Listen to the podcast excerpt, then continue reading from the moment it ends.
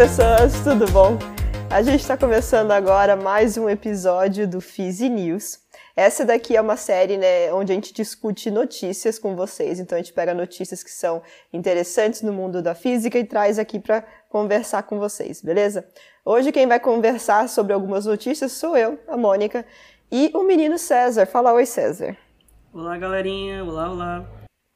E então a gente tem três notícias para discutir com vocês.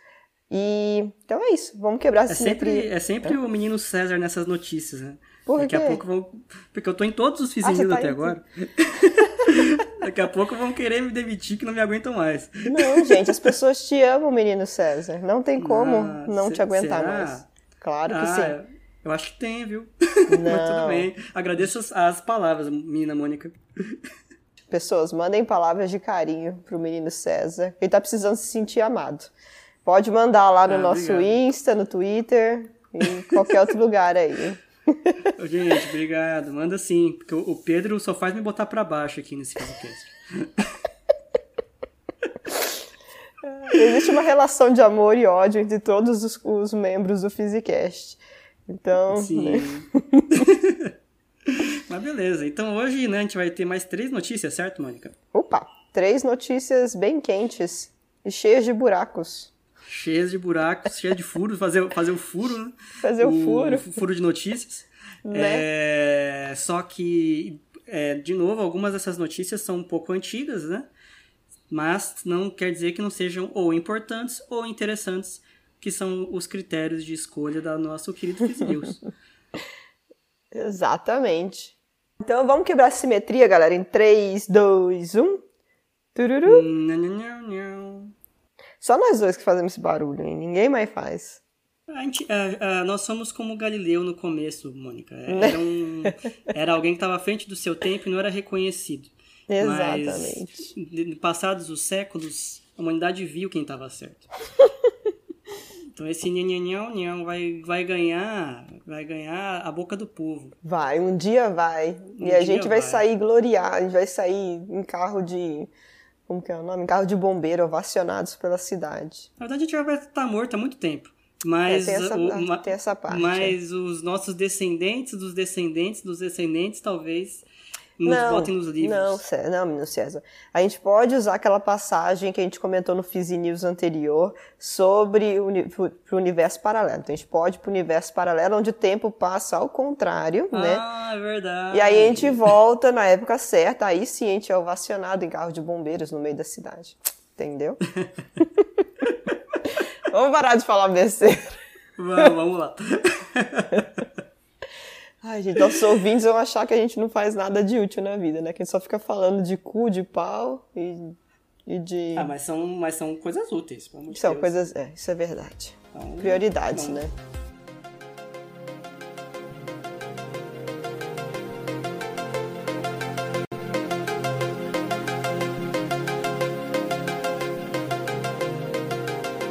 Bom, galerinha, então nesse episódio a gente vai discutir três notícias bem legais, né? Vai- a gente vai falar é, um pouco sobre o LIGO, né? Um experimento chamado LIGO, né? Sobre as ondas gravitacionais e tem umas medidas aqui bem interessantes com ele, então a gente vai discutir sobre elas agora, sobre flutuações quânticas. Medonhas até, medonhas. Medonhas. Mais do que interessante é um negócio medonho. Eu achei bonitinho. Não, eu achei é mais lindo. legal, é. É lindo demais, mas que é inacreditável é. Ah, é sim, Ah, é inacreditável. Como eles conseguiram concordo. fazer isso? Nossa, o que a gente tá falando, hein? Deixar as pessoas curiosas. a gente também vai ver se a gente consegue fazer uma bola de neve de neutrinos. Será que rola fazer isso? Será? Será? Será? Será? Eu tô mais interessada em fazer um anjinho na neve com neutrinos. Será que Oh, dá? Que, que lindo. Eu sou meiga, de vez em quando eu sou meiga. Pois é. o problema é que o seu anjinho, como ele é feito de neutrinos, ele vai oscilar para um diabinho, né? Ele vai sofrer oscilação de neutrinos ali, vai virar É, ai, anjinho, é. diabinho. É, é aí tem- rola esse problema aí. Aí eu deixo de ser meiga, né? E a nossa terceira notícia vai ser sobre colisão de buracos negros. Será que rola fazer isso e etc? Bom, veja daqui a pouco no Jornal Nacional. Buracos negros estão quase em todas, né? Então, é a gente um, gosta de buraco. É um, gostamos de buracos e, e a questão é que tem muito, muita física acontecendo envolvendo buracos negros. Né? Tem. E também, então... também é legal porque gera muita curiosidade, né? Tipo, Sim. a gente não sabe muita coisa, assim, 100% sobre buraco negro, então tem muita curiosidade aí no ar. Ah, e mesmo a primeira notícia do, do, do LIGO, ele foi feito para detectar ondas gravitacionais que em grande maioria são em sistemas de buracos negros, né, que são gerados. Ou pelo menos uma boa parte. Exatamente. Então, acho que indiretamente também envolve eles. Então, tem uma física muito bonita por trás de buracos negros e a gente está toda hora descobrindo algo sobre eles. Ou um cada vez maior, ou um cada vez mais perto, é. ou é, as ondas gravitacionais que eles geram. É um mundo muito bacana de ser explorado. É, tem muita coisa acontecendo ali. Bom, partiu para a primeira? Hashtag partiu. Hashtag partiu.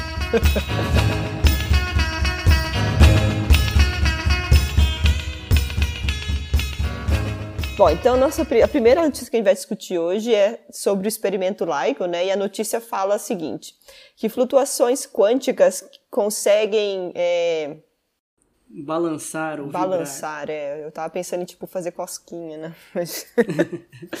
conseguem balançar né? Conseguem balançar alguns objetos que são grandes o suficiente né? Comparado com escala humana né? São objetos de esca em escala humana né? Então é uma coisa muito louca isso né? Então Vamos lá ver. Essa notícia de Essa quando... notícia é uma notícia de julho, julho, 1 de julho de 2020, e ela saiu no próprio site do Experimento LIGO, que está ligado aqui à Universidade de Caltech. o, o, Caltech é um, é um centro de pesquisa e tecnologia nos Estados Unidos, né? Uma universidade. Uhum. E o Caltech, e, junto com o MIT, o famoso MIT, é, se juntaram e fizeram esse experimento, LIGO, que é uma sigla em inglês, na verdade significa interferometria de laser é, para observação de lentes gravitacionais, alguma coisa assim. Observatório de lentes gravitacionais usando interferometria de laser. É, que a gente vai explicar um pouquinho o que é, é, mas essa notícia saiu no próprio site do experimento, né? Que o LIGO, esse experimento, ele é tão sensível, mas tão sensível, mas tão sensível, que ele consegue, ele consegue detectar flutuações quânticas. Então, Coisa o LIGO, o, o LIGO ele é feito, é um interferômetro que tem espelhos, né? Esses espelhos pesam 40 quilos.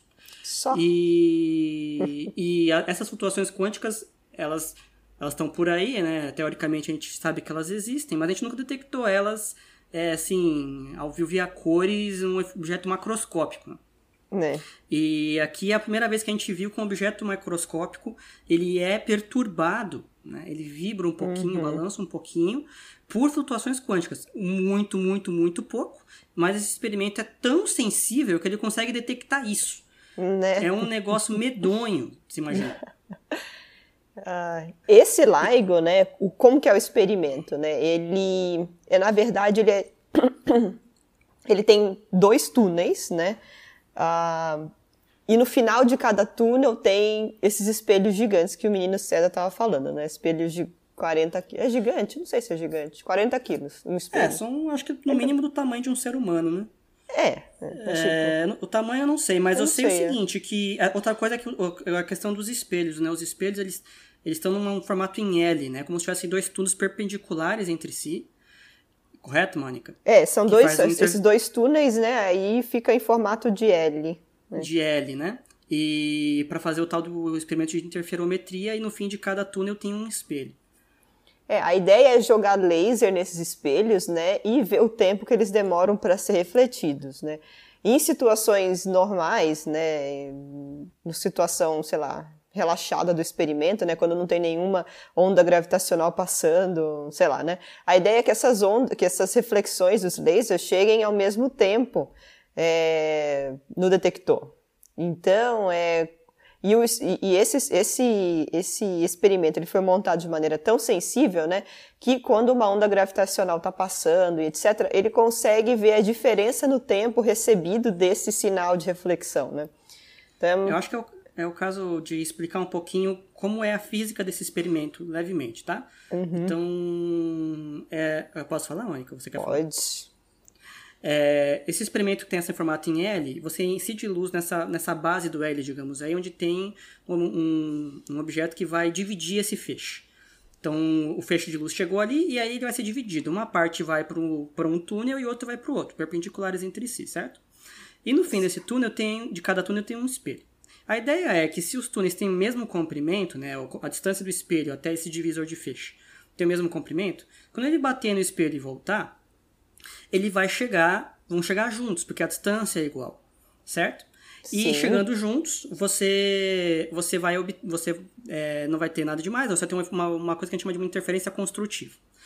É, tem uma história por trás disso. A primeira vez que um experimento como esse foi feito, que eu saiba, é o, o famoso interferômetro de Michelson Morley, que é o que descobriu, foi a base experimental, uma das bases experimentais da teoria da relatividade do Einstein. Só que na época esse experimento ele era usado para tentar medir o tal do vento de éter, né? como que é a velocidade da Terra em relação a esse éter, que era um meio no qual a luz estaria andando por aí, e, e as pessoas procuravam diferenças, né? Ali o comprimento era igual, mas eles esperavam que chegassem separados, porque o éter estaria freando ou acelerando os feixes de luz diferentes. Na época do Michelson Morley, a ideia era a mesma, né? Era, era também um interferômetro, só que muito menos complexo do que o e o tamanho muito menor e tudo mais do que o LIGO, né? Mas a ideia era parecida. É, eles queriam encontrar esse vento do éter, a velocidade da luz em relação ao, à Terra, de acordo com o movimento da Terra em relação ao Sol, né? Então esperava-se que, como a Terra dá voltas em torno do Sol, né, talvez para muitos seja uma surpresa, mas a Terra ela é redonda e ela gira ao redor do Sol em elipses. É, alguns a, a, ainda não descobriram isso. Esperava-se que, como ela muda toda hora de direção, porque ela está numa trajetória e curva, né? a, a Terra tivesse às vezes a favor, às vezes contra o éter. E com isso a luz mudasse de velocidade. E eles perceberam que não estava acontecendo isso, né? A Terra estava ignorando esse movimento, eles sempre encontravam a interferência construtiva no experimento, então foi essa base da relatividade e por aí vai. O LIGO também espera obter a mesma coisa, então a gente sabe que a velocidade da luz é a mesma para todos os referenciais e tudo mais, então o LIGO não está esperando, ao contrário do, do do, do Michelson Morley qualquer mudança por causa de um suposto éter. Ele vai sempre obter a luz indo e voltando ao mesmo tempo e vai ter uma interferência construtiva. Mas o que eles esperam é que se passar uma onda gravitacional, uma onda gravitacional é uma perturbação no espaço-tempo, como se fosse como a onda do, da, de, do mar, né, uma perturbação da água que se propaga. Você tem um espaço-tempo que a gravidade perturba esse, esse espaço-tempo, faz ele curvar né? E pensa como se fosse um tambor mesmo, uma cama elástica, né? É. Se você dá, um, se você dá umas, umas batidas numa cama elástica, ela, ou num tambor, você vê ondas propagando pela superfície, certo? Então, essas, essas perturbações que você faz se propagam na superfície com uma onda. O espaço-tempo seria parecido. Se você tem algum objeto em aceleração, né, basicamente em órbita de alguma coisa, acelerando uma onda num espaço-tempo, você faz, espera que ele emita em ondas gravitacionais. Só que elas geram um efeito muito, muito, muito pequeno. E o efeito dela que ela gera ao passar é, em essência, uma pequena deformação do, do espaço. Como se o espaço é. ficasse um pouquinho maior ou menor quando ela passa. E é uma, um valor irrisório é, é, isso que, ela, que ele deforma. Assim. Eu não sei o valor exato, mas alguma coisa de 10 a menos 20 metros, sei lá. É um valor mínimo. Você sabe o valor que, ela, que ele deforma? O, o não sei, o 10, não, não sei. Acho que o 10 a menos 20 que você falou agora foi o. Ah, não, é o 10 a menos 20 é. É do é espelho. Da, é, da, é do espelho, tá? Então falei bobagem. É, eu não sei é quanto um... que é a deformação, é, mas é um paralelo bem pequeno. Tem alguns quilômetros esses túneis, né? É. E, e você está esperando, no mínimo, uma coisa. Eu, eu acho que o LIGO ele tinha sensibilidade para frações do diâmetro do próton. Nossa. Eu acho que, é, eu acho é. que era isso. Um, e um próton deve ter da ordem de 0,1 angstrom, perto de um, sei lá, é. um, um, centésimo de nanômetro, alguma coisa assim. É um valor muito pequeno. Então, se você, se você deforma uma fração disso daí, ele já consegue detectar de tão uhum. sensível que ele é.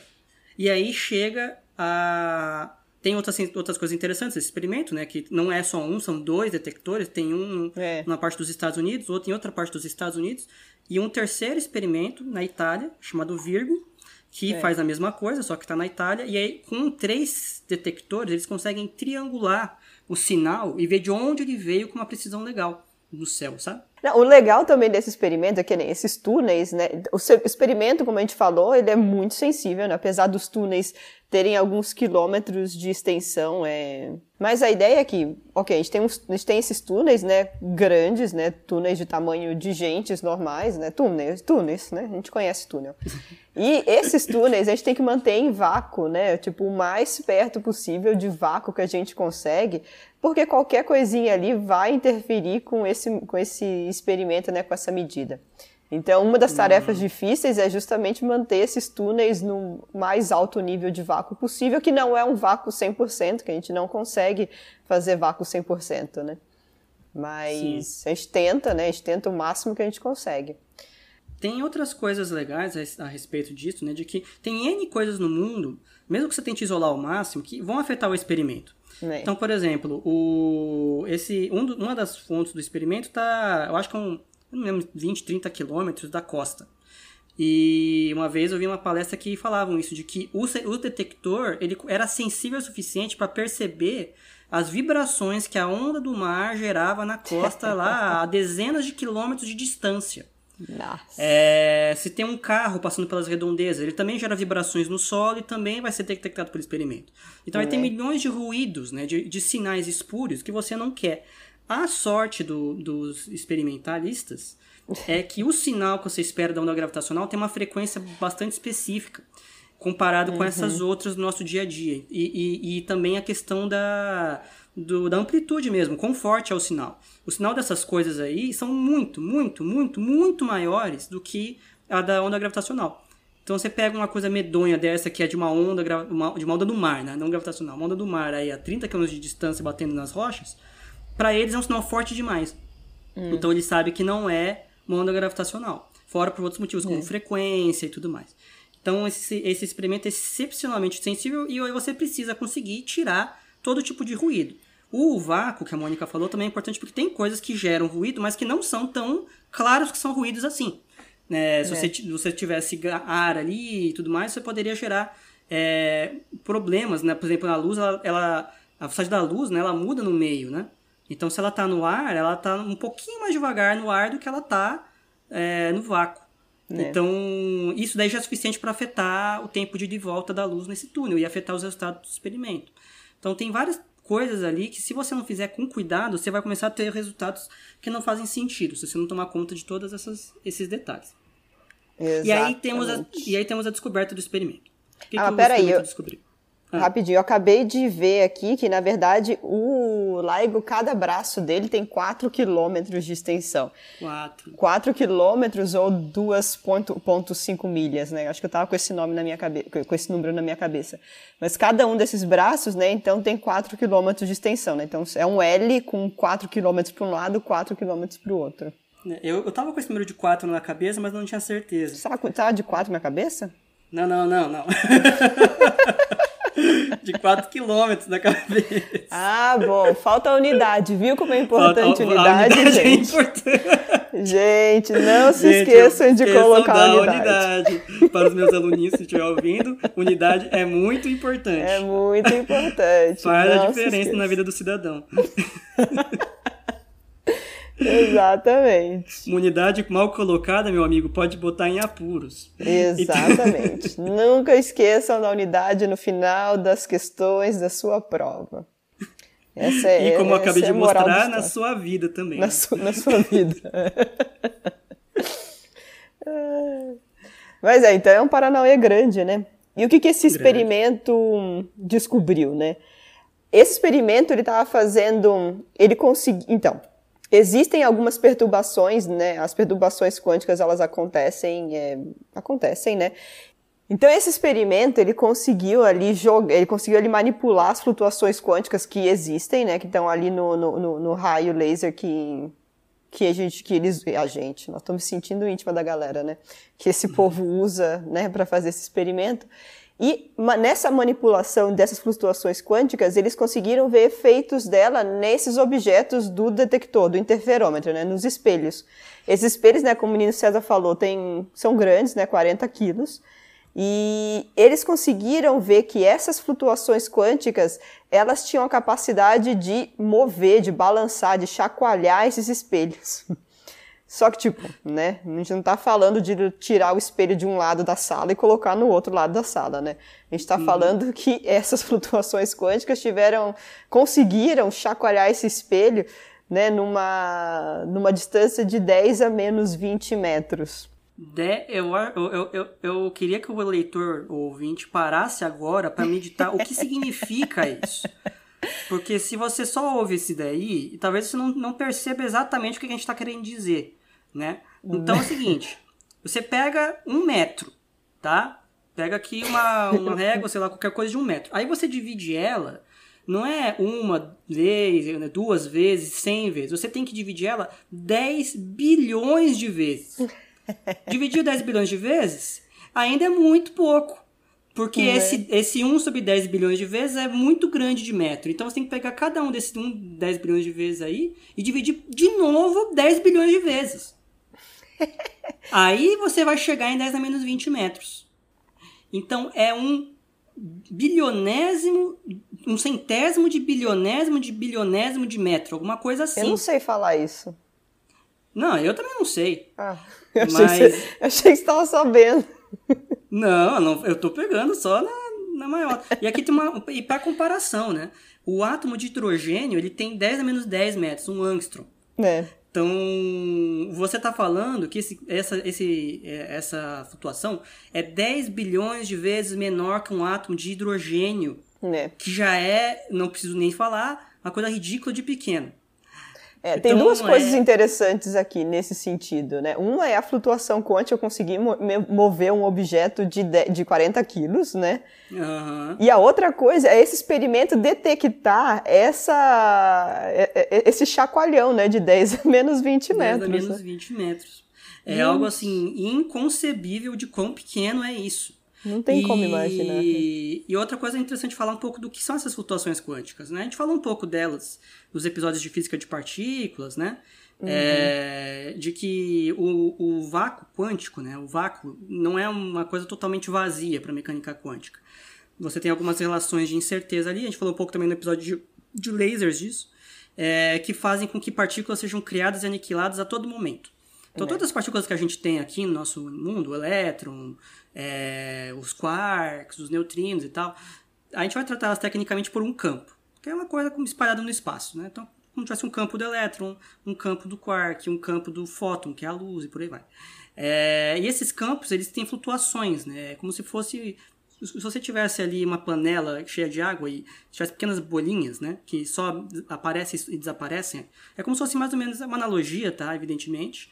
Mas é, é mais ou menos isso. É como se tivesse criações e, e aniquilações de partículas a todo momento nesse, nesse vácuo. E que é o nada, né? Originalmente era para não ter nada, mas tem ali uma flutuação de energia. E isso daí pode exercer pressão, pode exercer uma força. Uhum. A gente já tinha algumas medições experimentais de algo parecido com isso em algo chamado efeito Casimir, que é você botar dois, duas placas de metal bem próximas uma da outra e elas se começam a se aproximar, porque tem uma pressão do vácuo, uma pressão dos campos de flutuação de campos fora do, das placas, que é maior que dentro, e elas começam a se aproximar. Uhum. Então a gente já tinha alguma, algumas medidas indiretas um pouco disso, né? Mas aqui é algo, algo diferente, porque essa, essas placas daí do efeito Casimir e tal, são coisas muito também, muito, muito, muito, muito pequenas, né? Eles fazem também com vácuo muito, muito, muito perto e tal. Aqui a gente tem um objeto de 40 quilos. sabe? 40 né? quilos. É, não, é, não é qualquer coisa, não. Não é pouca bosta, é medir, é muita bosta. É pouca, é, é... Mônica sendo a finesse. Sempre uma lady. Uma lady. Uma princesa. Você já viu o Dami Vagabundo? Já. Que tem lá a senhorita Lady. que é a a protagonista. Senhorita né? Lady. É que nem meu orientador me falava, né? Meu orientador falava, nossa, você olha a Mônica, ela parece assim super delicada, super meiga, né? Mas ela só, abria, só ela abrir a boca que ela parece uma caminhoneira. Então, é, meu, meu orientador me chama de caminhoneira e fez todo mundo aqui no laboratório também me chamar de caminhoneira. Por causa da minha delicadeza. Uhum. Tá, você quase fez uma participação no Carga Pesada, né? Quase, é, exatamente. É ele, o carga pesada acabou antes de eu conseguir chegar a fazer participação. É, aí se dá alguma coisa errada no experimento ou no paper, você fala, é uma cilada, Bino. É uma cilada, é uma bilada, Sino. Bobagem. Bobagem. Bem, então Bobagem. fica a notícia de que a gente conseguiu, né, a gente digo a humanidade, conseguiu um experimento tão sensível, mas tão sensível, que ele passou a ser a perceber flutuações quânticas que seriam praticamente impossíveis, e ele não foi feito para projetar isso. Não, é. Mas ele, mas ele foi tão. Porque, até porque ele é um objeto macroscópico, né? grande. Não é um macroscópico do tamanho de um celular, né? Uhum. É um, um, um, macroscópico do tamanho de uma pessoa, né? E ele sofreu esse efeito. Canelinha, né? minha, minha cachorrinha, fez a participação especial dela aqui. Ela também gostou, né? Não sei como gostou, ela ela, né? achou, ela achou impressionante. Ai, né? E o mais legal, que nem esses... Eita esses, esses resultados né, que a galera teve, eles vão conseguir, eles vão ser muito úteis também, porque, tipo, isso aí é ruído também que aparece no detector, né? As flutuações quânticas estão ali, a gente querendo ou não, né? E isso aí vão ser coisas que vão aparecer no detector, né? E com esse experimento, né, que eles fizeram, com essa, com essa maneira de manipular essas, essas, essas flutuações quânticas, eles vão conseguir reduzir o ruído no sinal do detector. Desse estudo ele consegue melhorar a sensibilidade do detector, né? Então, isso também vai ser uma vai, vai ter um impacto legal para quando ondas mais ondas gravitacionais passarem por aí. E esse, de, desde que ligaram esse experimento, né, desde, desde que apertaram o botão lá de on, é, ele já mediu várias ondas gravitacionais, né? Já. Vindo de vários lugares diferentes, né? Eu acho que já foram dezenas de, né? de ondas gravitacionais. E agora, ainda com o Virgo na Itália funcionando, você consegue ter uma triangulação legal também para você ter uma precisão maior da fonte do sinal. É. Né? Eles conseguiram ver estrelas de nêutrons assim, né? Com a triangulação do negócio, né? Uhum. Saber onde está, é. né? Porque antes, acho que os primeiros sinais que eles obtinham, posso estar falando bobagem, né? Mas assim como só tinham dois detectores, a, você determinar a fonte exata, o lugar do céu exato de onde estava vindo, não era tão fácil. É, acho que você, tinha uma, você tinha uma região assim grande que poderia vir. Né? Você sabia que tinha uma distância, mas a região de onde estava vindo você não tinha certeza de qual ponto da, da, dela estava vindo. E agora eu acho que você tem uma precisão melhor. Então é como se você estivesse fazendo, a gente está fazendo, né? Uma astronomia de ondas gravitacionais. Nossa, você tá a, a, até 2015, quando teve o primeiro sinal, a gente não tinha um sinal de onda gravitacional a gente, e, e, a, gente, a gente acreditava que elas existiam, mas a gente não tinha uma evidência direta delas. Né? É. Agora, não só a gente tem, as evidências diretas delas, como a gente está pegando fenômenos que a gente nunca viu antes. É. Então a gente está percebendo, detectando sinais do quê? De colisões de buracos negros, de colisões de estrelas de nêutrons com buracos negros, de colisões entre estrelas de nêutrons. Todos esses processos é. são muito violentos e geram ondas gravitacionais que a gente consegue detectar com esses, com esses sensores. Né? E a gente está é. conseguindo fazer isso. E o legal disso, é só, só colocando aqui, foi que Einstein previu a existência das ondas gravitacionais, né? Lá em 1900 e bolinha, né? Então, uhum. e a, agora, né, em 2000 e tanto, que a gente conseguiu verificar essa, conseguiu detectar essa gente aí. Essas, eu acho que é o terceiro tipo de onda que existe, né? É. A gente tinha duas até então confirmadas, né? Eram as ondas mecânicas, que são de um meio, as ondas eletromagnéticas, que não precisam, e só. E agora a gente descobriu essa terceira, que são as ondas gravitacionais, que são perturbações no próprio espaço-tempo. Que coisa linda, né? Como Eu a ciência é linda. Isso. É lindo demais. O ser humano, quando, quando foca para fazer, para pensar a sério num problema, para fazer coisa consegue, boa, ele consegue fazer coisas incríveis. Né? E, só uma correção, né? O experimento hoje em dia ele não chama mais LIGO, é Advanced LIGO, Ai, o LIGO sério? avançado. Essa parte eu ele, perdi aí. Bem, na verdade, eu acredito que sim, porque lá no fim ele fala isso, mas eu posso estar falando bobagem. Deixa eu ver aqui. Uh... Gente, eu tenho certeza que eu li Advanced Live em algum lugar aqui. Ah, mas deve ser, talvez, talvez tenha recebido melhoria. Porque eu acho que ele né? já tinha, porque na verdade ele já tinha sido atualizado antes. Quando ele detectou o primeiro sinal, ele já era o Advanced Live, né? Ah, entendi. É, tá aqui, ó, no, no, fim de uma das notícias, tem uma segunda notícia aqui que fala a mesma coisa, né? É, fala um dos fatores que permitiu que o Advanced LIGO, né? De detectar hum. apenas algumas fontes por mês, a ter uma ou duas por semana, é, tem a ver com você ter um tempo maior de observação e essa trilogia aí com o Virgo, né? Uhum. Porque agora você tem um outro sensor para comparar o seu sinal. Né? Pra, pra pessoal, tem, é, é, como é que eu sei uma das coisas que eu sei que não é um ruído? É você pegar vários sensores diferentes e você ver que todos viram o mesmo sinal. Com as pequenas diferenças entre um e outro de tempo que leva para a onda passar entre um e outro, uhum. né? Que é muito rápido. Mas a velocidade da luz ela é rápida, mas ela é, é finita. Então leva aí alguns, sei lá quantos nanosegundos, microsegundos, para você andar de um sensor na Itália para outro sensor no, na costa leste dos Estados Unidos, para outro na costa oeste, uma coisa assim. Uhum. E aí agora você consegue saber, olha, isso aqui é um sinal mesmo, tá todo mundo vendo. É. E então é mais uma das, das segura, seguros contra ruído, né, que você que você tem.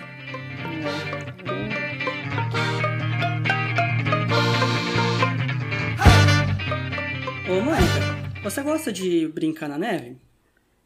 Eu gosto. Eu sou, eu sou o único ser humano aqui que gosta da neve. Que quando chega o inverno, eu fico maior feliz, né? Ai, neve, que linda. Eu sou a bobona, né? Que nunca tinha visto neve na vida, né? E aí uhum. eu, mas eu nunca não perdi ainda a minha admiração pela neve. Mas as pessoas aqui odeiam, né? Mas depois... você já fez boneco de neve? Você já jogou bola de neve? Eu tentei outros? fazer boneco de neve, saiu uma merda, porque, tipo, tem que ter uma, um, um, uma qualidade, não qualidade, mas a neve tem que estar de um jeito certo lá, e eu nunca ah. sei qual é. E, mas já taquei Essa... muita bola de neve na cara das pessoas. E machuca? Ah, é, é ruim, não é legal. não é maciozinho, tipo, não, tacar, que nem parece na TV. É, tacar a bola é legal, é bem divertido, mas tomar a bolada de neve na cara não é tão legal, não. E quando, quando ela derrete, vira lama, né? Um vira, fica uma. Assim. É, fica feio quando ela. Porque fica tudo bonito, quando tá tudo branquinho e o, sol, o, sol, o céu tá azul, fica uma gracinha. Mas quando a neve derrete, é água, né? Aí vira lama, porque mistura com tudo, fica uma nojeira. Porque tá cheio de terra ali, né? É. Naquela naquela neve, né? É. Mas se a neve fosse feita de neutrinos, como é que ia? Ia ficar lameado também? Não sei, não sei. Mas é, agora, já que você gosta de brincar na neve, né? Vamos comentar aqui. Teve essa notícia, na verdade não é uma notícia, né? É um, é um bloco de ciência do New York Times é, eu não sei se o nome do bloco é esse, mas é Good Question, é boa pergunta. Que quem responde o, esse bloco é um é o, o autor do XKCD. XKCD é um site de tirinhas científicas. Tirinhas Maravilhoso. nerds. Muito, muito, muito engraçado. O Randall Monroe. Muito bom. Ele tem dois livros aqui. Em português acho que ele só tem um, que é o IC, é, que, o Arif, esse o livro Arif, é muito legal. Muito que, é, legal. que ele faz assim, você faz algumas perguntas meio absurdas, né? O que, que a ciência responderia a respeito delas, né? Por exemplo, uma das, das perguntas que ele responde é o que aconteceria se um, um, um jogador de beisebol ele rebatesse a bola com uma velocidade próxima da da luz. É, São perguntas assim. muito absurdas, mas que tem como fazer a conta, né? A pessoa vai Exato. lá e faz a conta tem como fazer. E ele faz perguntas desse tipo, né? E, e aí, esse o Randall Morrow, ele, ele responde essa pergunta, esse bloco no New York Times que são perguntas de ciência que as pessoas mandam, né? E alguém mandou uma pergunta que era: você pode fazer uma bola de neve de neutrinos? é, seria possível, né? E se, e se a, a, essa bola de neve se ela seria fria, se ela seria macia, se você ia sentir ela quando batesse em você, ou se ela ia passar reto como os neutrinos, né?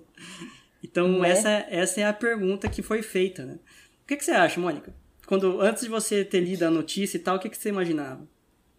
Uai, eu falava a pessoa ia catar coquinho, né? Porque não ia rolar, não. Porque Era isso o, que eu imaginava. O, os neutrinos, eles a gente falou algumas vezes nos, nos, últimos episódios, né? Ele, ele interage muito pouco. Né? Ele interage quase nada. E para você segurar uma bola de neutrinos, essa bola tem que estar tá parada, uma velocidade muito devagar, certo? Então a energia uhum. desses neutrinos também é uma energia muito, muito, muito pequena. Eles estão praticamente estacionários. Então não acontece como acontece, aconteceu no último episódio do Physi News, que a gente falou de um caso de neutrinos ultra energéticos que tem energia tão alta que a, a interação dele com a matéria cresce muito a ponto de ficar opaco, de como se fosse uma parede que ele não consegue atravessar a Terra, né?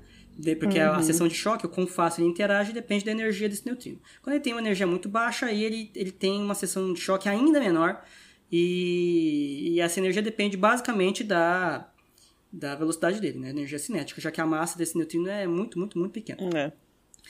Então, assim, a gente sabe que tem neutrino vindo toda hora para a gente. A gente não, não sente esses neutrinos. Né? Tem aproximadamente 200 bilhões de neutrinos por segundo passando pelo seu olho nesse momento.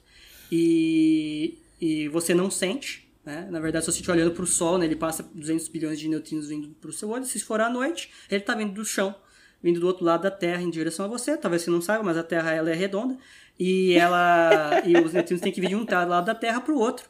É quando o Sol está do outro lado da Terra, onde está dia, Mas né? não é um problema nenhum pro neutrino, né? Não é para o neutrino um problema nenhum. E mas assim, o que aconteceria, né? Primeiro, dá para fazer, né? Em, em, tese, né? Em teoria, é uma pergunta meio absurda na prática, mas em teoria é legal de pensar, né? E a resposta aqui que o Randall Morrow dá para essa pergunta é sim, mas teriam vários problemas, né? Primeiro, é. É, uma, os neutrinos, a gente sabe que eles, eles têm massa, só que uma massa muito, muito, muito, muito, muito pequena. Quase, quase zero.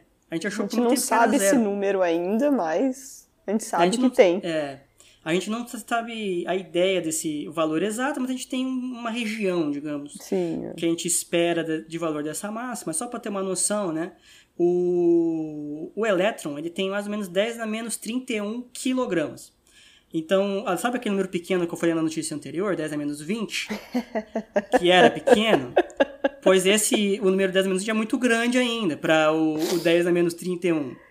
Você precisa Ai, pegar gente. esse, esse 10 a menos 20 e dividir de novo por é, 100 bilhões de vezes. Né? O, aí você vai ter o 10 a menos 31. Mas agora é uma massa, né? Então você vai pegar um quilo e você vai dividir ele é, 31 vezes por 10. E a massa Nossa dele, Senhora. e aí você vai chegar na massa aproximada do elétron. Só que o elétron é muito pesado comparado com o neutrino. O elétron a gente tem uma outra, outra unidade que é o elétron volt. O elétron tem mais ou menos 500 mil elétron volts de massa. E o neutrino ele tem, a gente não sabe o valor exato, mas são provavelmente alguns décimos de elétron volt de massa. Correto, Mônica? Sim, ou seja, que 500 mil vezes a menos quase, né? mais ou menos 500 mil vezes mais leve. É, então você o pega elétron. o seu. O, o, o, ou, ou 5 milhões, né? Você tem que dividir por 10 de novo, porque é décimos de Nossa. elétron volt, né? Tá muita divisão Então, por 10 aqui, eu já Muita divisão perdi. por 10. Então você pegou os 10 a menos 31 do, do, do elétron, tá, agora está muito grande ainda. Você tem que dividir 5, mi- mais ou menos umas 5 Nossa. milhões de vezes. É, esse cara daí. Divide por, por 10 umas 6 vezes e depois divide por 2.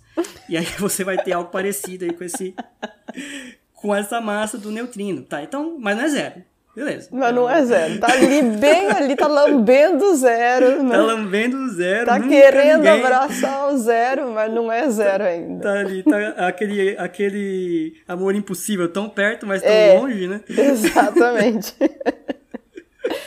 Tão perto, mas tão longe. Sabe quando você não vai consegue. estacionar, sabe quando você vai estacionar o carro ali, você faz aquela baliza perfeita, e aí quando você sai pra ver o carro, o seu carro tá beijando o carro de trás, né? Uhum. Aí você dá aquele zoom assim, mas aí não tá, cabe um fio de cabelo ainda, né? É quase que isso, né? É, é, na verdade é bem menos que isso. É bem, tá bom, bem tá menos que isso, mas proporcionalmente. Realmente, né? Seria é bem assim. menos do que aquilo. Se cabe um fio de cabelo, ixi, tem Nossa, espaço caralho. daquela, daquela música do fio de cabelo. Fio de cabelo no meu paletó. É no meu paletó, um neutrino no meu paletó. Tem mais de um neutrino no seu paletó, certeza. Já pensou? Pensei na interação vivida. Aquele neutrino do tal maldito oscilou pra fora no nosso Nossa suor. Minha nossa, coitado desses ouvintes. gente, perdoa a gente. A gente é mais forte que a gente. Não, eu sei, eu, eu- sei que vocês amam a gente, mesmo quando a gente canta desse jeito, né? Pois é. Eu vou um dia tentar lançar pro The Voice. Não, é, mas a gente tá. A gente falou, né, no outro episódio de, do Fizi News, que a gente recebe convites pra né, cantar em festa de aniversário e Sim, sim. em barzinho, essas coisas, né? A, a Mônica cobra faz, a, a- a- faz animação em festa infantil, né? Faz. que tristeza. As crianças vão sair traumatizadas, né? Crianças Coisas que ela fala. Não, eu não, tenho, eu não posso, eu não posso fazer noção de festa infantil, senão eu sou linchada pelos pais. Mas Não enfim, você quer falar é, um pouco de quantos neutrinos seriam necessários, Mônica, para fazer uma bola de neve de neutrinos?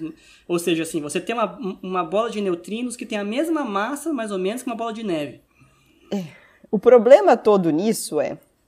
Então, né, esse homem aqui, ele resolveu fazer essa conta, né, do, de quantos, de, se a gente podia fazer a bola de neve, né, ele falou que sim, a bola de neve de neutrinos, ele falou que sim, e que para isso a gente só, né, só, só precisaria de alguns neutrinos, tipo assim, uns 300 decilhões de neutrinos. O que, que é 300? O que, que é decilhão? Deixa Na verdade, ver. é duodecilhão.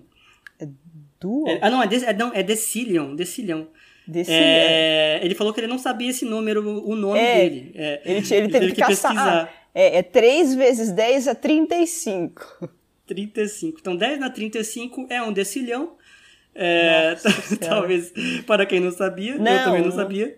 Não, 3. Não. É, decilhão qual- é, 3, é 33, né? Não, decilhão. Ó, Porque ele o homem fala tá falando quanto- aqui, 300 decilhões. Ah, então é 33. É perfeito. 33, é. 33, Então- 10 a 33 é um decilhão. Um decilhão. Então, Nossa é, é, dá 300 decilhões de neutrinos. Ou 3 vezes 10 dá 35 neutrinos, quase nada. Só, é só, é só um pouquinho. Só um Se pouquinho. você conseguisse juntar essa, esse tanto de neutrino, eles têm uma massa muito pequena, mas não zero, seria tanto neutrino que daria mais ou menos a massa de uma bola de neve. Então você teria a sua bola de neve na sua mão aí, né? Essa bola de neutrinos. Porém, tem problemas, né? Vários. Vários. E qual é o, o- e qual é um dos problemas que acontece Bom, se você tentar pegar O essa que, que a bola gente, o que, que a gente quer fazer com a bola de neve? A gente quer pegar e tacar na cara de alguém, né? Já começa Uhum. daí. É só pra isso que a gente quer pegar a neve na mão, porque, né? Você quer tacar essa bola de neve na cara de alguém. O problema é, se você vai pegar uma bola feita de neutrinos, como? Como que você vai pegar, né? O que, que é você pegar a coisa? Você interagir com a coisa, né? O neutrino ele não vai interagir com a sua mão, o neutrino vai atravessar a sua mão. É como se sua mão não existisse ali, como se sua mão fosse transparente para ele, né? Então, o primeiro problema é catar o neutrino, catar a bola, né? Uhum. O segundo vai ser a bola atingir a cara da pessoa, que vai ser a mesma coisa, né? Se você conseguir por algum motivo, aí quando você taca, os neutrinos vão passar pela cara da pessoa, a pessoa vai rir da sua cara, né? Tipo, você cara. tacou o quê na minha cara? tacou vento? Você deu tacou vento na minha cara? Você tem dois Porque- problemas aí. Porque tem essa outra questão, né? Quando os neutrinos estão com uma velocidade muito baixa, né? Então a seção de choque deles cai muito ainda. Então, embora você tenha neutrino pra caramba, quando ele tem uma velocidade baixa demais, a chance de interagir é muito, muito, muito pequena. Então quase nenhum desses neutrinos 10 na 35 aí iriam interagir com você, com algum É, átomo do seu corpo, né? É, a chance dos neutrinos interagir já é baixa quando eles estão com a velocidade próxima da luz. Né? Quando, eles- quando eles estão rápidos, já é difícil de, já, já é difícil detectar. Por isso que a gente precisa né, daqueles detectores gigantes que a gente já falou no episódio aí, que são detectores de tamanho de sala, de prédio, de ônibus, né? E é difícil já detectar com essa gente. Né? Agora imagina você segurar com a sua mão, né? Então, e aí imagina se eles estiverem mais devagar ainda, né? Fica mais difícil ainda. Então, é, você quer uma bola de neutrinos, é praticamente uma bola de vento que você está segurando, né? É, e se você atirasse, outra coisa que o Randall Morrow fala aqui, é se você atirasse, conseguisse atirar com a energia que vem os neutrinos do Sol, Ai. ou seja, eles ficassem energéticos o suficiente para ir com essa, essa energia, você provavelmente não ia sentir impacto nenhum dessa bola de neutrinos, mas como ele está com muito mais energia, a chance de interação aumentou. Então vários neutrinos começaram a interagir muito mais do que antes, e agora você pode receber uma dose letal de radiação. Esses neutrinos Ah, é, eles então podem pode acabar gerando mutações aí no, nas suas células e você ir dessa para uma melhor. O... Então, é isso Tá aí. com soluço, César? Mas, ah, acontece, né? Mas vem uma dúvida agora, Mônica. Ah, Essa bola de neutrinos ela ia cair da sua mão, certo? Se você Sim. conseguir, se de alguma maneira alguém botasse ela na sua mão ali, assim que você botasse pegar, ela ia, ela ia passar. Uhum. É, ela ia cair com, com 10 metros por segundo ao quadrado, certo? 9,8 metros por segundo ao quadrado de 9,8, aceleração, né? Ela cai É. como qualquer objeto, né? Só que ela ia Uhum. atravessar o solo. Mas aí a É. pergunta... ela não ia quicar no chão, não. Ela ia passar reto pela Terra e continuar indo embora, ou ela ia voltar é, e ficar oscilando, como a gente espera para um outro, outros objetos? Porque o neutrino, uma bola de Sim. neutrinos não é um objeto coeso, né? Não é que eles estão Não é que eles estão ligados ali, como por exemplo uma bola de basquete, né? Que os átomos. É, esse seria um outro problema. Se você quisesse fazer uma bola de verdade de neutrinos, você ia ter que ter os neutrinos interagindo entre si. Na verdade, né? não, né? Você teria que deixar eles parados no mesmo lugar. Eles estão juntos ali. Ah, mas aí. Mas é, não, mas que nem a bola de. Ah, tá. Não teria, mas não teria essa estrutura de bola, é, né? De um é, tamanho. Eu tô, eu, é, eu tô pensando na estrutura de bola. Tipo, a bola de basquete, ela é toda grudada. Os átomos dela, né, as partículas interagem entre si e mantêm a, a, a bola numa estrutura, né? Ah, não, tudo hum. bem. Bola de neve não, não tem a mesma estrutura de bola de basquete, né? Então a gente não pode exigir tudo isso, né? É, talvez o que você pudesse fazer é assim, você botou os neutrinos parados nas posições exatas que fica na uma, uma forma de bola. E deixa de castigo ali.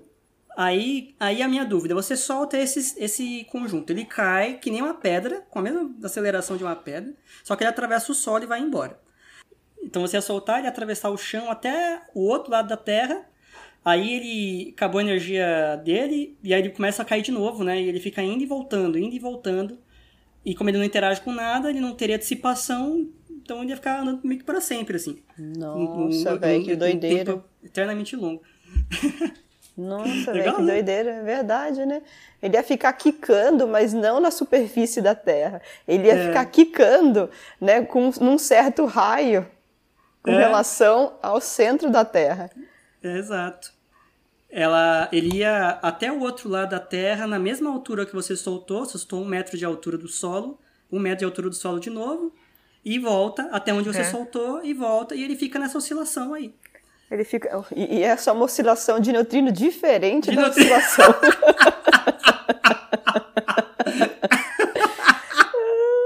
essa seria uma oscilação de neutrino bem particular. Bem particular, é. Gente, não leva a gente a sério, não. Ai, que zoeira. Não, mas legal. é que legal, o neutrino ia ficar quicando, mas não, com, na, não na superfície, né? Com relação a uma outra superfície que vai ser uma, uma casca esférica, né, com um raio com o raio sendo a altura da qual você soltou, né, a, a, o neutrino. A bola, né? A bola de neutrino, né? Nossa, velho, que doideira. É isso considerando que os neutrinos não vão dissipar a energia, né? Porque eles não vão interagir com nada no meio do caminho, né? Praticamente nada. Mas então. talvez, é, não é, pior que é verdade, né? E a interação dele com outros neutrinos é praticamente zero também, né? É, então, então tipo, que estão vindo por aí. É, fazer a bola de neve, até entendo que as coisas, né, são meio que independentes, né? As partículas conseguem ficar mais independentes. Uma bola de basquete de neutrinos não ia rolar. Aí você ia precisar uhum. de muito mais neutrino, porque teria que fazer essa gente interagir entre eles mesmos. Né? Eu acho que não, não dá para fazer uma estrutura coesa com neutrinos direito, porque eu acho que a auto-interação de neutrinos é, é praticamente irrisória, né? Então, você precisaria de um número absurdamente maior ainda. Ah, mas tem um, mas tem um porém aí. Hum. Não, não, mas eu acho que não tem nada a ver. É que a interação, não, de novo, a interação gravitacional desses neutrinos ainda é irrisória para criar uma estrutura. Também é. Agora, se você tivesse uma bola de neutrinos da massa de uma estrela, Nossa. aí a própria interação gravitacional ia fazer esse objeto ficar coeso. É, isso é verdade. Então a gente só, a gente só tá. É. Agora, quanto neutrino você precisa é. para fazer um, uma bola de neutrino do tamanho de uma estrela? Carai. Nossa, é verdade. Porque aí você teria é, uma estrela de neutrinos, né? É, nossa, você tem estrela de nêutrons, por que não ter uma estrela de neutrinos? Estrela de né? neutrinos. Nossa. Que show de bola, hein? Vamos parar de viajar.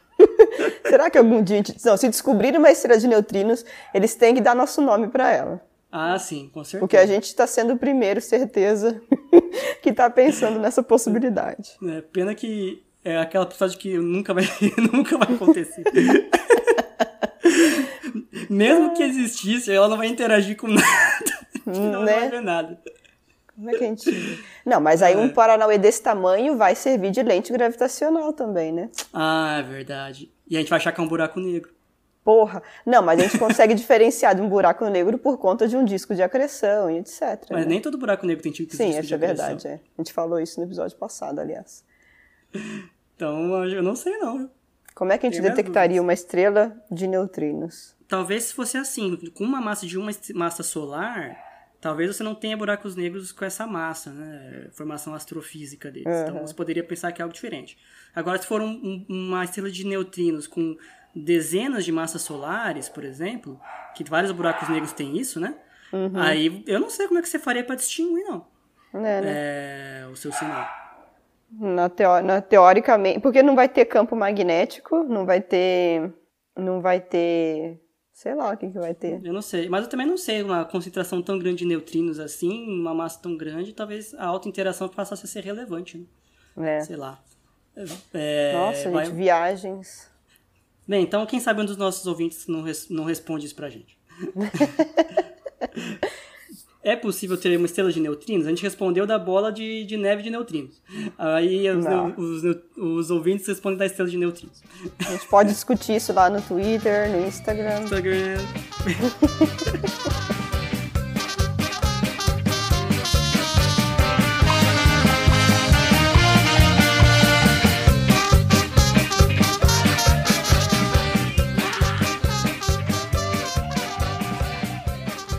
Bom, então nossa última reportagem, essa reportagem que está aqui na super interessante. Ah, cadê? De quando, é do dia 4 de setembro, é relativamente nova, tem menos de um mês. A gente está gravando isso no dia 2 de outubro. Ah, e ela fala o seguinte: astrônomos detectam a maior colisão de buracos negros já registrada. Uh. Uh. De novo, a gente lá bisbilhotando o que acontece né, entre os casais ali.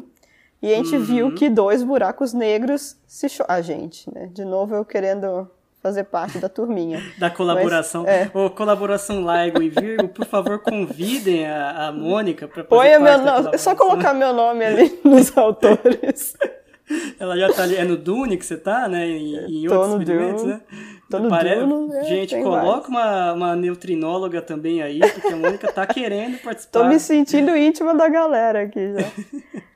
Mas essa, esse povo, né, essa gente, eles detectaram então esses dois buracos negros colidindo, né?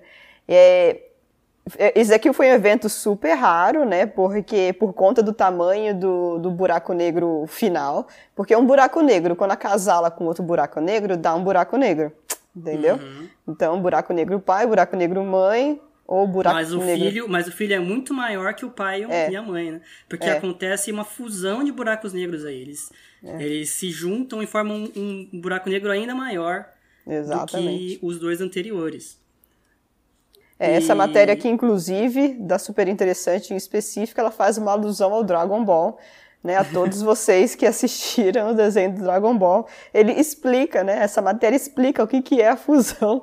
A né? Fusão. Então, ela fala o seguinte, que a fusão era técnica que era usada para unir duas pessoas num só corpo, formando assim um mega guerreiro. Né? Então ele fala do episódio mais famoso que tinha as dancinhas dos jovens. Mas na física, a gente não, a gente não, não fala da, da união de pessoas para formar mega guerreiros, a gente está falando geralmente da fusão de átomos, né? É. É, é. E aqui nesse caso é uma fusão de buracos negros. É uma união de buracos negros para formar um mega buraco negro. Não um mega Megazord. Um, não um Megazord, um mas Megazord. é um mega. que, que interessante. E, de novo, pela, pelo LIGO e Virgo, que a gente falou na primeira uhum. notícia, né? Eles que tinham detectado lá a, as flutuações quânticas do vácuo, agora eles detectaram é, essa maior colisão de buracos negros já detectada, que produziu ondas gravitacionais, por isso que eles detectaram. Isso daqui é mais um, um evento de colisão é. de buracos negros que, de novo, repito, como as coisas correm rápido. Até cinco anos atrás, antes do, do, do LIGO dar o primeiro sinal, a gente nunca tinha visto uma colisão de é. buracos é. negros. A gente teorizava, né? que era possível, que aconteceria, que provavelmente tinha muitas delas ali perto do centro galáctico, onde tem uma concentração maior de matéria, deve ter mais buracos negros e tal. Agora, ver, ver, ninguém viu. E agora, aqui a gente uhum. vê mais, de novo, o V não é um V no, no, no ótico, né? De você é. com o olho ou sensores que você veja a luz. Nem no eletromagnético como um todo, no espectro eletromagnético. Você estava pegando um espectro gravitacional. Uhum. uma coisa impressionante. Você está pedindo por ondas gravitacionais e é uma das coisas mais lindas que você vê quando você, você vê o sinal, né? A oscilação, como ela vai crescendo, que são os objetos espiralando um em direção ao outro, conforme eles vão girando. E daqui a pouco eles se unem, então o seu sinal dá um, um pico, e aí daqui a pouco ele dá uma. É, uma, uma ele centraliza ali, né? Uhum. Forma um. como se fosse um, um, uma bola maior ali, que não fica com aquela oscilação toda, né? Porque tá parado. Né? Não está mais uhum. girando loucamente que nem o sistema binário anterior. E Exatamente. isso é lindo demais. Um dia a gente vai ter que fazer um episódio sobre esse assunto. Né? É, mas diga, qual é a massa desse buraco negro aí? O que, que aconteceu nessa colisão? O buraco filho teve 142 vezes a massa do Sol, né?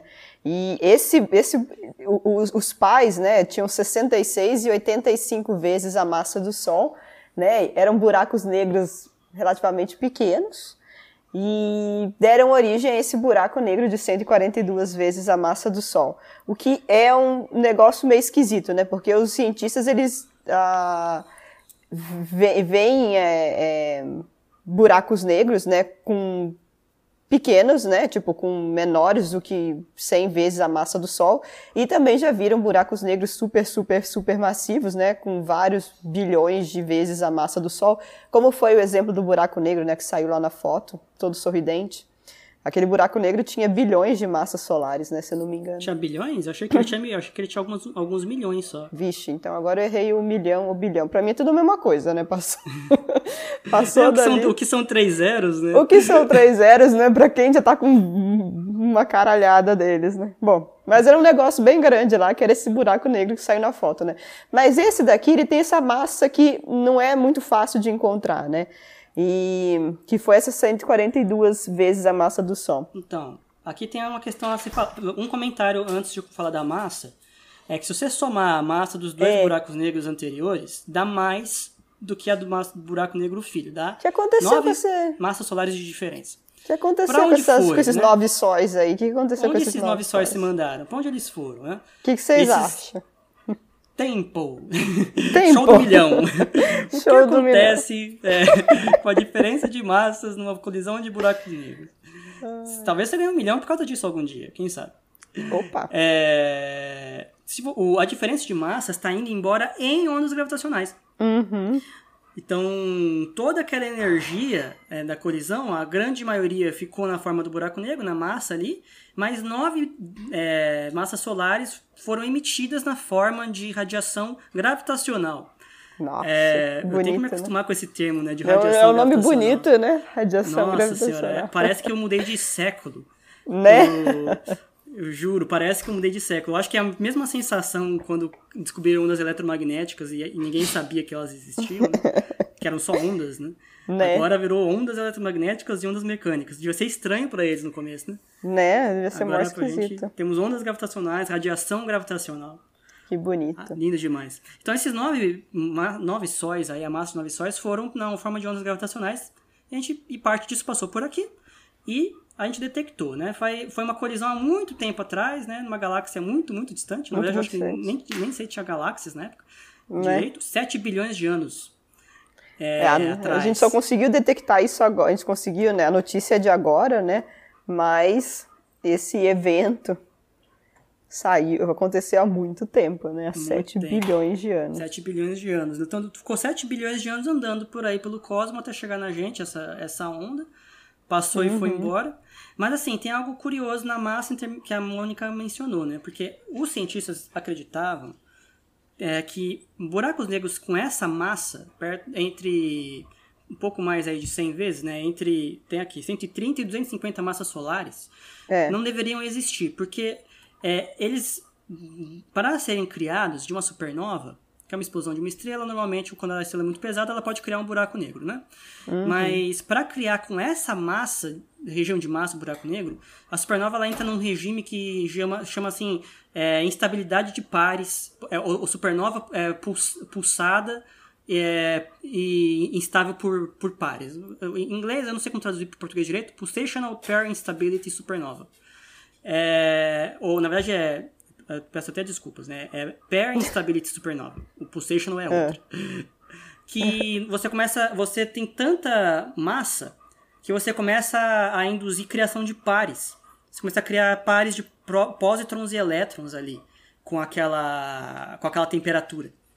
E isso, isso faz tirar a energia da estrela e isso faz com que a estrela perca a temperatura rápido, então ela, ela é esmagada ainda mais rápido no colapso gravitacional dela. E ela colapsa tão fortemente que quando ela, ela algo consegue parar esse colapso, ela expande numa velocidade medonha e ela explode tão destrutivamente que não sobra quase nada da estrela. Hum. Então, não deveria sobrar um buraco negro com uma massa como essa. Espera-se, né? Porque nessa faixa é. de, de, massas, entre 130 e 250 massas solares, o processo de supernova que levaria à criação é, aniquilaria os restos da estrela e a massa que sobrou não seria suficiente para formar um buraco negro. Então, assim, ninguém acreditava que existissem buracos negros nessa faixa de energia. E encontramos, né? Um é, 150, 142 massas solares.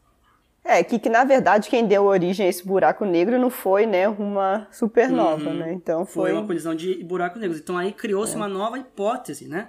É. Que os buracos negros de massa intermediária devem existir aos montes mas a é. origem da massa deles não é de um. A origem deles não é de uma. Não é única, necessariamente de uma. É, de uma única processo de supernova, mas provavelmente como se fossem agregados, né? Você tem um buraco negro, esse buraco negro ele, ele colide, lá, com uma estrela de Newton, outro buraco negro vai ganhando massa. É. Vai ganhando massa. E aí você vai tendo buracos negros cada vez maiores. É... E aí você passa por essa massa intermediária. E, e muito provavelmente os buracos negros ultramassivos que a gente tem nos centros galácticos, né? Provavelmente é um buraco negro velho, um velhaco ali, que passou por uhum. vários processos de, de é, tá engolindo matéria e provavelmente outros buracos negros também. É. E criando buracos negros ainda maiores, até que chegou nessa massa inacreditável que a gente pega aí, de alguns bilhões de massas solares, que, que tá por aí no universo. Legal? Exatamente. Lindo, né? Então, aqui nessa notícia, é, encontramos a maior colisão já de buracos negros já detectados. Deu origem a um buraco negro de massa de cento e poucas vezes a massa do Sol. Provavelmente, passado algum tempo, a gente vai encontrar colisões ainda mais intensas que essa, que estão dando origem a buracos negros ainda maiores é. É, por aí, né? É, esses eventos só vão abrindo nossos olhos, né, os olhos dos cientistas, para olharem para esse tipo de evento. Então, daqui a pouco a gente vai começar a ver mais desses eventos por aí também, né? É como se nós fôssemos cegos até cinco anos atrás. Né? A escala, a escala dessa descoberta de ondas gravitacionais e, de ter ficado uma coisa funcional para a gente fazer é, medida é. Né? É mais do que você ter descoberto um fenômeno, mas você não consegue medir direito outras coisas com ele, ou você consegue fazer medida, astronomia com ondas gravitacionais. A gente, é como se tivesse cego e a gente consegue enxergar, muito cego para muita coisa, né? É. Acho que também a, a, analogia também é legal, né? Quando a gente achava que só tinha luz, né, de onda eletromagnética, né? Aí quando a gente descobriu é. ondas eletromagnéticas, tinha luz ali, né, que é o tipo de onda, sei lá. E quando a gente descobriu ondas eletromagnéticas, a gente viu que tinha luz, mas também tinha rádio, infravermelho, é, ultravioleta, é, várias outras cor, cores, né? Que a gente nunca é. viu e, e, o ser humano não consegue ver. Exatamente. acho que a, a, gente era cego para a maior parte da onda eletromagnética que vinha, né? A gente não conseguia ver. E é. agora a gente era cego a totalidade das ondas gravitacionais e agora a gente vê um mundo lindo que se desdobra. Exatamente. E lembra-se, cada vez que você olhar para o céu, tem um monte de gente ali colidindo com outra coisa e o buraco negro engolindo o outro buraco e o Sim. olha. Os buracos é negros eles estão aí né? Os buracos estão sempre crescendo aí no universo é vários buracos crescendo. Então se você está numa situação complicada na sua vida é, lembre-se que você podia estar sendo engolido por um buraco negro. E que essas coisas estão acontecendo por aí. Né? Olha só. Tem um bom dia Mensagem motivacional do dia. Motivacional. Nossa, eu tô até feliz agora depois dessa é, mensagem é. motivacional. É, que bom, agradeço. Ai, que legal. Então tá, né, gente? Acho então que é vamos... isso, né? É isso, né? Quer finalizar esse? Ah, eu sempre deixo para você finalizar, porque você finaliza bem demais. é, fora de contexto, essa frase fica muito perigosa. Né? Nossa, fica muito errado. Aí eu não posso falar. Aí eu já não sei.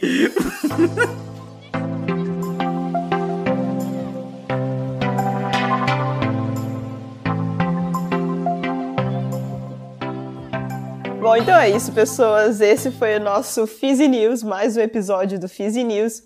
Espero que vocês tenham gostado. Foi um episódio bem divertido de fazer, né? E as notícias foram bem legais, né? É sempre bem legal ver que tem bastante coisa acontecendo, né?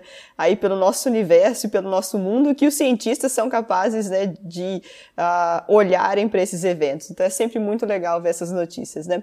Bom, então espero que vocês tenham gostado desse episódio. Não se esqueça de entrar em contato com a gente pelas nossas redes sociais. A gente tem contas lá no Instagram, a gente tem conta no Facebook, a gente tem conta no Twitter. E vocês também podem mandar e-mail para a gente no physicast.oficial.gmail.com. Beleza? Então é isso, galera. Um super beijo para vocês e até a próxima. Tchau! Tchau, galerinha. Abraço.